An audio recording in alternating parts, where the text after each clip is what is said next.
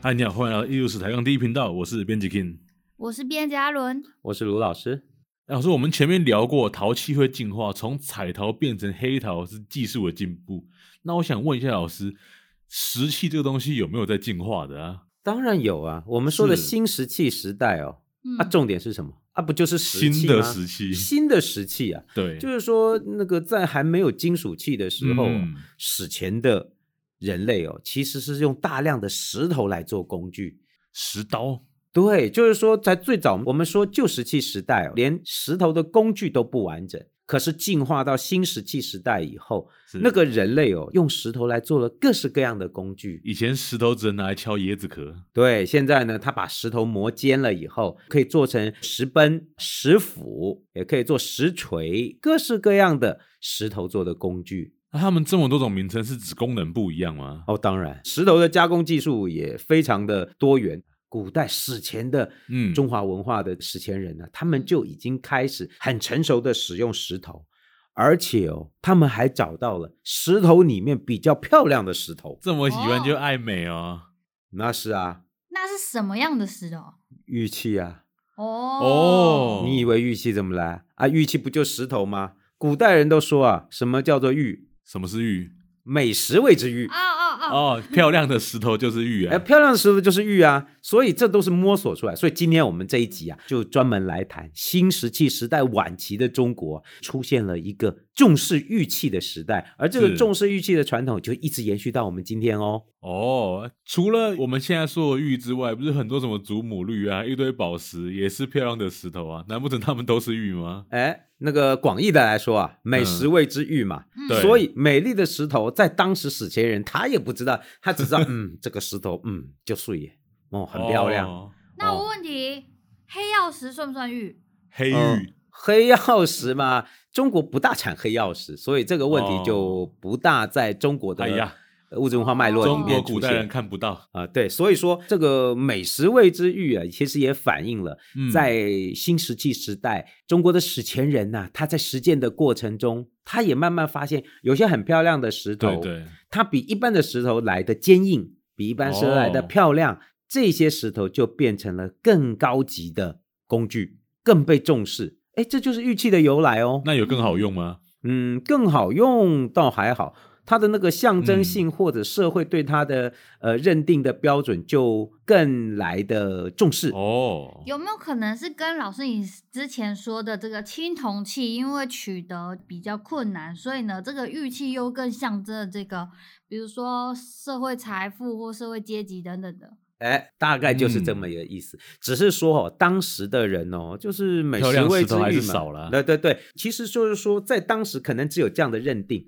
我们今天透过考古发掘，确实发现了相嗯当数量非常精美的这种玉做的工具，在新石器时代晚期被发现。是，哦，只是说，如果我们用今天的观点，对，那什么叫玉？哦就是摩氏印度在七还是六点多，我忘了。没错，如果我们用今天印度的标准来对看，，其实只有两种石头可以被称之为玉，嗯，就是以今天科学的标准，一种就叫做硬玉，一种就叫软玉。是我们哦说的软玉啊，就 nephrite，硬度大概在六到六点五度，就是所谓的角闪石、嗯，嗯，哦，或者是透闪石。嗯，那另外一种比较罕见的就叫硬玉，就是我们说的灰石。这个哈、哦有一个名字我一讲你们就知道，哦翡翠，哦，翡翠就是硬就玉。很绿的那一种。对，那哎，那个嗯哼最硬的可以嗯哼到七度哎、哇哦，是只是说中国生产这个翡翠啊，嗯，大概对只有在西南靠近缅甸那一带有哦。什么蓝田玉那种感觉呃，蓝田玉那不是啊，蓝蓝田玉是玉，软蓝田软石是玉软的，对软对玉对啊，抱歉抱歉，对，就是说，其实哦，我们今天知道中国古典定义的玉哦，大部分是软玉啊，就是所谓的角闪石。这对有没有可能跟中国人的审美观有关啊？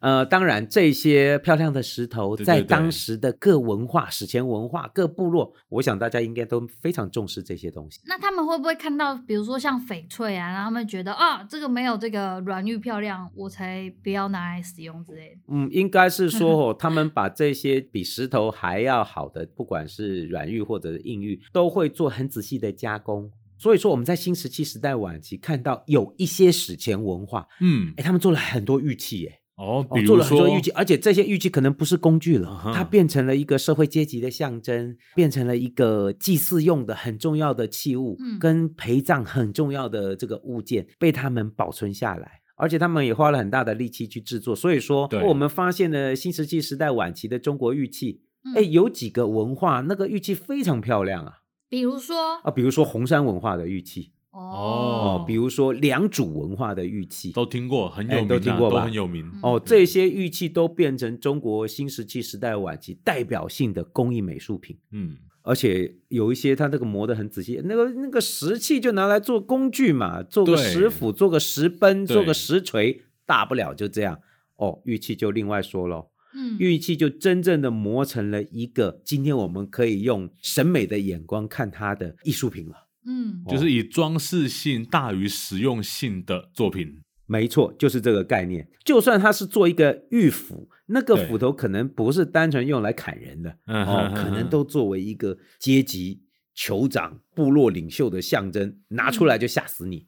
哎呦，大我概被是这吓样哦死了！ 我好怕，我好怕，就是那种感觉。所以，那他有做就各式各样了，比如说红山文化，我们今天知道中对国辽宁地区和内蒙古地区找到的红山文化，哦，这么靠北哦， 哎，很北啊，它那个 北方那找的有一些都变成了我们今天知道北方史前文化的一对个象征。目前有挖到长得很像猪或长得很像龙的一种玉器这样哦。猪跟龙还可以长得像 啊哦，是啊，那个玉器长了一个猪鼻子，有没有？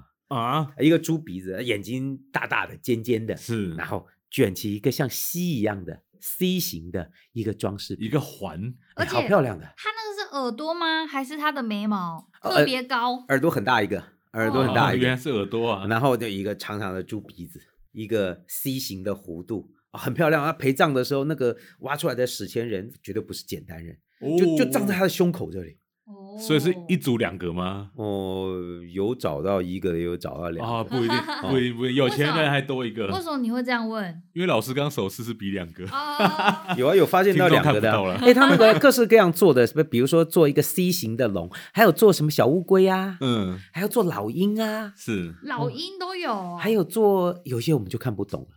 我看这老鹰长得像蝙蝠哎，哦，好吧，那然就后是脸还像你看青蛙，这是什么？蝙蝠人？啊，对对对对对，蝙你蝠看那侠个耳朵对尖尖的，呃，眼睛也尖尖的，然后那那个造型其实很特殊，就是说，你说这个是做来好玩的吗？可能不是哦。嗯，不是，看来一定有一定的社会阶级，有一定的宗教意涵，嗯，呃，才有特定的人才能拿，不是路边的阿狗跟阿猫可以拿的。而且他要做成这个造型，还要上面雕出脸呢、他那个工艺上来说，是不是要找更硬的石头来搞它？对耶，哎呀，你发现了？哎，你以为玉器那么容易哦？哎，玉器的硬度，如果说我们说的这些软玉啊，哎，你不要看软玉很软，一点都嗯不软 啊，那、至少要六度哎。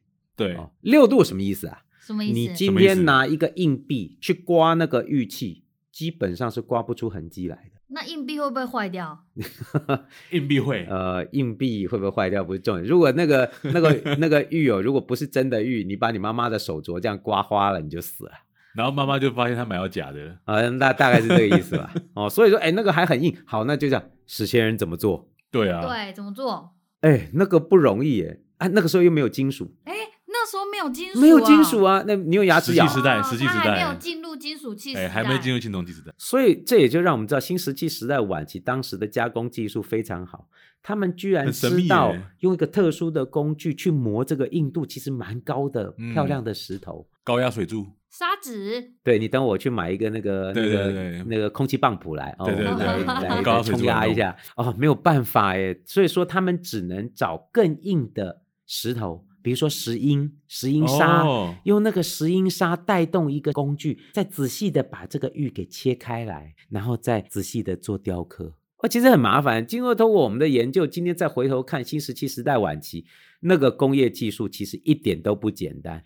而且做这个工艺的人，可能不是随便的。阿狗跟阿猫，，哎，，对，可能不是把话讲了，可能不是阿狗跟阿猫哦，可能有专门的师傅哦，对，哦，有专门的工匠，他一辈子哦，他也不用去耕田了啦，就做这两个玉器，他就做这个。呃让别人养它，哎，对对对对对，那做完以后这个东西就很重要。就是、哎、你你可以找到石英来去切割玉，对不对？嗯，那为什么石英本身不被视为美玉、美石，然后哎做个石英雕对塑之类的耶。也有一些小的是石英的，不过他们主要哦石英都石英砂啦。对，哦那他们怎么发现石英砂这种东西？哎呀，，这只能说这个就是一个长期摸索的过程哎。运气运气啦。，对，在那个时代又没有学校，又没有人教你怎么做这些工所以我作，们可以这样想象一下，就是有人发现了玉之后呢，他们可能好几代这个人，然后他的阿公、他的爸爸、他的小孩，就是找了不同的材质，然后去刮那个玉，才发现有一种东西可以把这个玉给刮 坏。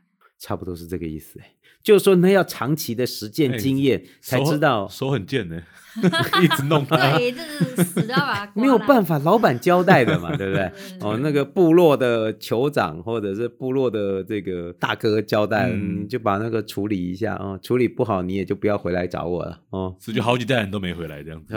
对对对，所以说，哎，这些玉器今天我们透过考古发掘出来以后，哎，不得了，哎，这个东西是非常珍贵的。嗯，哦，，所以新石器时代晚期所形成的一种玉器文化，对中国就发生了长远的影响。你看哦，长远哦。我们这样讲好了，对，这个世界的文明里面，还有哪一个文明很重视玉器的？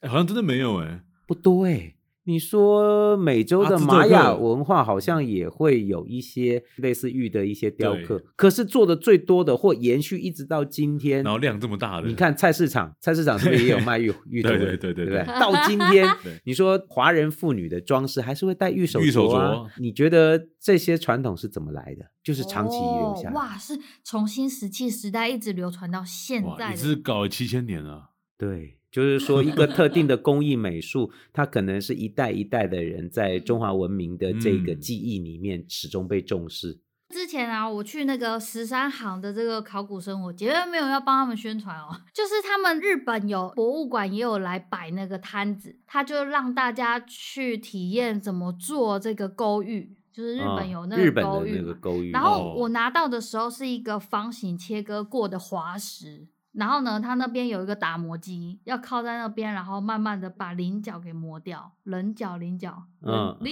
角吃的棱棱角角， 棱角，棱角季，节过了，季节过了，然后那个棱角就慢慢的就就是磨平了。嗯，但其实就算有打磨机，我也花了一点时间才把它做的就是比较漂亮、比较光滑、欸。哎，你那还是滑石哎，对啊，滑石硬度非常低哎，滑石软硬度只有啊一度而已我哎。用指甲刮就会 有痕迹的那种，对，所以说啊，那个那个那，所以你想想看，玉器有多麻烦。真的真的六度哎。嗯而且在新石器时代晚期哦，它可能不是单纯的用来装饰而已，在南方的叫良渚文化，就是对在今天的浙江地区找到的新石器时代的这种文化，他们做了很多这样的玉器拿来做祭祀的活动。哦，是怎么发现他在做祭祀的活动啊？哎哎，这上面有纹饰哎，嗯，那个玉器哦，它那个很对很有趣哦，他们做这种很大型的玉璧哦，这些玉玉板子磨玉成璧就圆的，是然后中间有一个洞。哦嗯，玉璧呀、哦就是一个大的玉盘子嘛，就是大的圆形的玉板，跟个飞碟一样，中间有洞就，是唱片那样，对，大概就是一个大哦唱像是一片，个玉材质的唱哎片，就是一个大型的玉质唱片哦啊、嗯对对对嗯，但是它不能唱。那他们还做另外一种东西，就是一个管子一样的东西，嗯，然后是方形的管子，方可是形的里管面子却是圆的，外方内圆，哎，这在中国古代文献都有讲到，嗯，这个叫玉琮。玉玉虫哪个琮虫啊，啊？就是一个玉字边儿一个宗，嗯哦哦，宗那教字的念宗虫嗯，按他那个墓里都放这个。哦然后这两种东西在传统早期的文献说，这个是祭祀用的。早期的文件多早期啊， 大概夏商周时期吧，嗯神农氏不会写字啊晚一点，神农氏不会写字。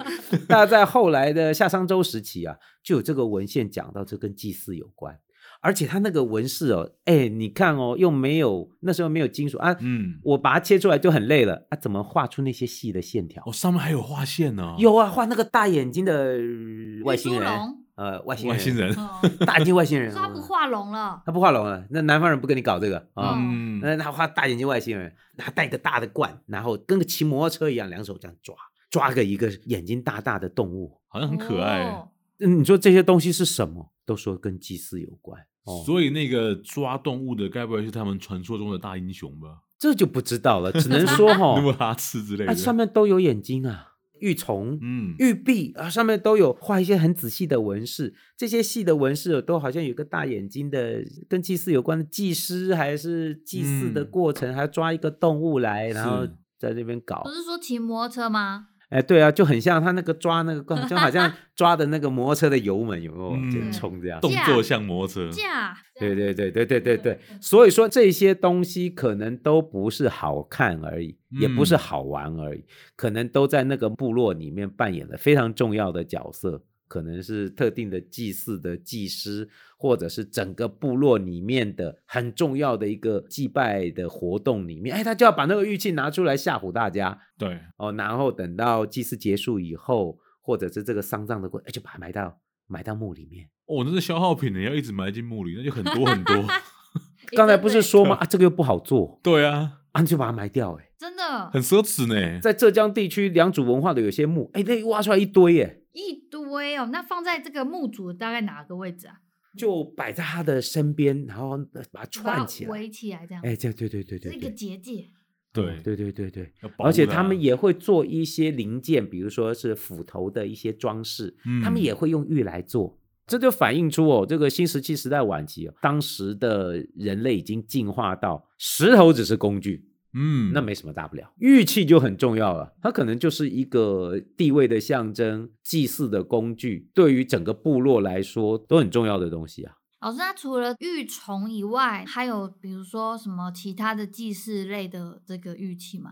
有，就是什么叫玉皇啊？嗯玉皇就是玉皇大帝切一半的，切一半的玉璧就摆半边嘛。以前古书上都说啊是半璧曰皇，哦，切一半半个的币币就就是叫黄，那不是有分什么祭天、祭人、祭地之类的吗？对中国文化，它很多的技艺还有对想法是延续的。嗯，这种概念到了西周时期吧，就到青铜器以后，哎，这都有延续哎。到了后来，祭祀天地的概念都要用这些东西。老师，我看电视剧啊，乾隆的那个皇后富察氏生的小孩，他就给他取名叫做永崇，然后那个“崇”字就是老师你讲那个玉琮的那个字，哎，这是它其实就是有那个传承正统的这个意思，对不对？哎，看来是哦，嗯所以要不然他不会随便用这个字。嗯，嗯所以说，其实这个记忆一直留到现在。对，玉器文化，你看从没有文字的新石器时代晚期，一直到后来的青铜时代、夏商周时期，你说还有没有玉器？有有啊，啊大家都做啊。你说夏朝人做不做？做。我们上次讲的夏朝有没有做？对有，有做。商朝商人有没有做？有。周人有没有？有。好爱啊哦，一直做，这种玉器就一直传承下来，到后来的秦汉、唐宋、元明清，玉器一直都是一个被当做很重要的文化象征。元明清呢，所哎以到今现在今都天，其实实你说玉器工艺、美术都还持续存在啊。老师，你有没有去过良渚博物馆？我我没有，哎、我有，这么厉 我害这啊，里我就去只有我有，我去过浙江的博物馆，但是那个有一些展区我就懒得看了，我就跑了。耶！那你要分享一下两组经验吗？我之前去良渚博物馆的时候，我还特地在外面拍一张照，啊因为我就我们上课的时候都有上到良渚嘛，但是嗯就没有真的到这个地方。然后我进去看的时候，就看到刚刚我们讲到那个玉琮，就那个外方内圆的那种祭祀用的玉器，我哦就听到就是很多。就中国人在那边看展览的时候就，就问说：“哎、这是干嘛的、啊？”然后有人就说：“哦，这就是杯子啊。然哦后，所以它他不知道是通的，对不对？对哎，可是我那就是想中它没中空对管状的，那怎么装？”对啊，就漏水吧，就是永远喝不到。不是啊，就是说，那如果我们把它当做是水管的话，可能还会比较好。哦，有有有有水管的可能有性道理，难哦，怪他要接在这个墓主的身边，对不对？对， 好吧，所以有人把它当杯子哦，对那这就没有办法了。这个其实它是很特殊的，嗯，对哦啊一个很特殊的玉器。而且因为它是管状，真的想不出它有什么作用，就是套在没手上对啊没有当护实腕，实质作用。哎，你知道到后来哈、还有一种祭天祭地嘛，对哦对，把玉璧架在那个玉琮的上面对，啊、变成一个方柱，上面接一个圆盘，天圆地方，对，有像不像接收雷达一样？对对对，哦，飞碟的停车场，对对对。是怎么知道他是这样组哦装的？哎，这就涉及到、哦、随着时间的发展呢、从没有文字到有文字的时代，玉器有没有继续被做？有哎，到了商代，玉器嗯始终都还是很重要，跟青铜一样重要。而且它那个哦装饰品啊，商代的玉器啊，它那个纹饰哦，做的跟青铜器好像的，只要 做有 学来眼睛学的，去呢，呃，就是青铜器那个怪怪的嗯那个丹凤眼、哦，也是那样做，对然后做个鸟，那个鸟也是丹凤眼，身上的装饰都很像青铜器，所以说玉器始终被制作。到了西周以后，嗯我们从文献上真正看到，就是当时的文献至少讲到这个祭祀哦，跟这个社会的活动哦，跟玉器始终保持了很密切的关系。这个玉器甚至已经进入到当时社会的文化行为里面。比如哦说在文献上讲了一、嗯一个很有趣的概念，这是个概念大概也就总结了玉器在早期的中华文化里面担任的一些角色，比如说有很有趣六哦器跟六锐的概念。六器就有六种造型，是不是？对它那个已经跟社会已经做了紧密的结合了。嗯，嗯，那这个六器跟六锐是什么呢？当时有一本书叫《对周礼哦，很》，有什么叫名呢周礼？？就周是公周朝的礼仪，周朝的礼仪。周公写吗？周礼其实是后人写的，哦，但是他去想到的理想就是周朝的理想，周朝的理想哦，对周朝的理想认知。好，不过这个认知就很清楚的让我们看到了玉器被纳入一个宗法制度底下的一个概念。周礼里面就讲到有六器和六锐之说，这个六锐是什么？六锐就是不同的阶级的人拿不同的玉器。哦，中国古代是这样子的哦，对，新石器时代呢，就是部落生活，酋长最大，哦、对酋长拳头大，解决所有事。嗯到商代以后，你觉得国家是怎么管理？有行政院吗？有内政部吗？没对有没有，都没有。所以怎么管理？乱管理，乱管理，自对，己管自己的，我就吓唬你。所以我们是用什么？用宗教和祭祀来管理，哦就是说列家的后不哦嗯会。遭天谴。所以你看那个青铜器上面那个张牙舞爪的什么饕餮纹乱七八糟，对干嘛的吓唬你的嘛？因为没有国家制度，所以用宗教的方式让你害怕，这是商代。到了西周哦，就出现一个新的管理制度，就叫封建制度。透过不同的位阶，每个人依靠你跟周天子的这个血缘关系，嗯来确定你是在金字塔的哪一个阶级。这个六瑞啊，其实就是配合那个东西。哦哦，所以说那个阶阶级级就有差别了啊。不同的阶级，你就拿不同的玉器来象征你的地位。的意思，嗯，所以在《周礼》里面讲到的六瑞是什么？叫做正规、环规、信规、公规、古币、仆币，总共六种。讲大白话，这样讲大家都睡着。对对对，前面四种是玉斧头，龟是哦斧头哦，哦，就是大玉斧头哦后面两种就是玉璧，你们这些人就看好了啊！这个从天子开始，一直到各种不同的诸侯排下来，每个人拿的那个玉斧头，越大的就拿的越大，嗯，越小的就拿的越小，哦，不要乱拿哦。拿错了，六师遗之，当场就把你给镇压了。所以就好是惨什么是身份地位，就享受什么资源，不要乱弄。是拿出来以后就是一个象征。所以六瑞啊，就是社会阶级象征。他把玉器跟社会阶级象征做了一个对应。前面四级的诸侯拿玉斧头，嗯哦，从大到小拿；后面两级差一点就拿玉璧，所以这个就是社会阶级六瑞。那还六器怎么算呢？，对，祭祀当时的统治阶级也很清楚嘛。嗯，第一一个是阶级，对，对第二个，我们还是要祭祀，还是要哦我们吓唬还是你要祭祀，我们还是要吓唬 大家啊、所以就有六种玉器专门祭祀用的哦，哦，就是我们说的六器。哪六气嘞？这六器是什么呢？就是苍壁、蝗虫、吼吼青龟、嗯赤章、白虎、玄黄。白虎白是什么啊？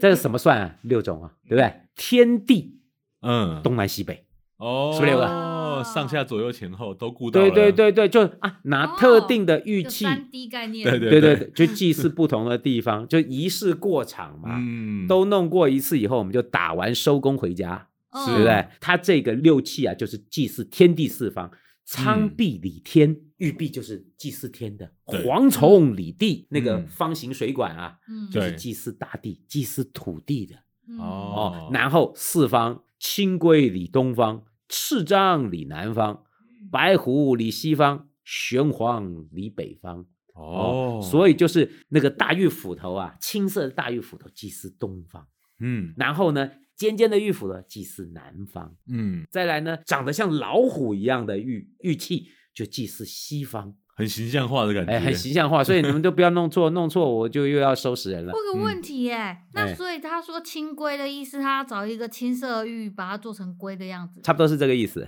不然对的啊话，这样就那会跟其他六瑞搞混了、啊。对，所以也有可能是那个早上弄完这个阶级哦的借这一下借个一下上这样哦班，下了班以后就把那个拿去做别的用途了。 好好好，我们最后一个我们来讲，离北方的哦，祭祀北方的呢，就是一半的那个玉璧叫黄，那嗯，就跟个彩虹一样，有没有？嗯祭祀北方，不同的玉器造型就变成了一个祭祀的通关密语。嗯嗯嗯，你拿着这个，你通就可以关担任那个活通动。关很酷哎，再告诉你们更恐怖的一件事，好好好，来来来，不结怕果这个理想其实是假的。啊，就是比较晚的人去想西周人怎么做。其实西周人从诗记挖 出来看，嗯哼它也是当装饰品而已。这么完整的祭祀制度，对其实可能也没有真的实施。所以是想象出来 的，呃，就是比较后面的人写出来的哦周代的理想。嗯，春秋战国时期，礼崩乐坏。哦总是有一批人想要回到以前嘛，想要回到过去的美好时光。那个周礼很有可能就是后来的人去写的。不过他们讲了一个理想出来了，对，对不对嗯两个系统嘛，一个对六气，一个六叡，六叡嗯啊，对不对？玉器始终都不单纯是一种装饰品，嗯，它都跟跟身份挂古钩代中国人的身份、对天地、对于祭祀的理想，始终都有很密切的联系。嗯，哎、我去良渚的时候超级对认真呢、我几乎是把里面所有的玉器跟青铜器全部都拍了哦，然后花那超现多在时间你的资料在哪 里？在硬碟 里啊。你哦？是不是以为我会弄不见对对对对对，然后我以为你要讲弄不见，我就有遇到，就是就是有人就问我怎么那么认真这样子，嗯哦，然后他好像是台湾人还是什么哦，对，然后那就他也发现你是台湾人，因为他跟我讲话嘛，然后我讲话口音明显不一样他，说你台湾来的啊，对啊，他就问我是不是台湾来的这样，那那你就说你是台湾来的，然后对你们又啊说了什么嘞？他就问我说，哦，那个你怎么会跑来这里啊？我就说我我出来做田野调查这样子，嗯，啊就很无聊对话啦，只是就是会有人会对看的那么认真的人很有兴趣，对，怎么会有年轻人对这么老 Coco 的东西还有对很啊深刻的这嗯种观真的察或者是记录？但我走出去两组之后，我就得了那个玉虫倦怠 症，因为里面就是超级多的啊。再也不想看到了，对，而且其实如果呃如果对那个玉器有兴趣的，其实可以去故宫看，对不对？故宫是不是有很哎多？，讲到这里哦，这些古玉啊，这嗯谁最有兴趣？我告诉你哦，到今天，玉器都还是中国文物市场上非常受到重视的收藏项目啊。所以哦你收藏家会哦，喜欢死的了，，爱死这些东西，所以中国古玉在中国市场上始终都保持非常高的价钱，而仿作的这些假古玉呢，嗯满坑满谷啊。为什么会有满坑满谷？对有人喜欢就有人要做嘛。对对对，对啊，你以为只有现代的人喜欢吗？你去故宫博物院看，你以为那么多的那种古玉都是谁收来的？皇帝我告诉你收，的啊清朝皇帝收的。哦哦，清朝皇帝，比如说乾隆皇帝，哇，爱死这些东西的。我知道他他多去宝阁，对他收进来以后，他还看呐、把玩呐、然后还搞一些破坏文物的勾当这。个他还能盖章啊，那不上面是，刻他上面刻字，字啊，哇，比盖章还凶狠，这林北收来的嘛，林北的想法就要写上去啊。那嗯这我的哦，我的审美眼光，我希望后世的人也能够分享我的喜悦。来人 呐、把它给我刻上去。我好感动，他啊不是写了一堆诗吗？对呀、啊，那就是他的审美以后把玩以后的真实的感受。嗯，他为了确保这些想法都能够流传于后世，做了一个最有效的做法，来把它刻在上那面。他成功了，他成功了，对他成 功了！哇，你你看那个故宫那个玉器，好多都有皇帝的题字对，哦，就把文物的表面进行了一种再创作的工作。呃嗯二创啊，现在讲二创，哎，这个就有一点哦，今天我们都被强迫收看啊、哦。对对对不，会啊，挺好的，挺好的。对，这种再创作，你看，哎，这中间隔了多久？新石器时代乐器，到了清代的皇帝在上面刻字，六千年，啊然然后又到了现代，我们又蹲在那边还看，看哎呦，怎么上面有字？哦，你看，这是一个共同创作的过程，对不对？什？么时候轮到我们在上面也刻点东西？呃，最好不那要。你。就被抓走了 那来人呐、抓走！对，那这一集关于玉器的事情，我们就分享到这边。艺术台上第一频道，我们就下礼拜见喽。大家拜拜。拜拜。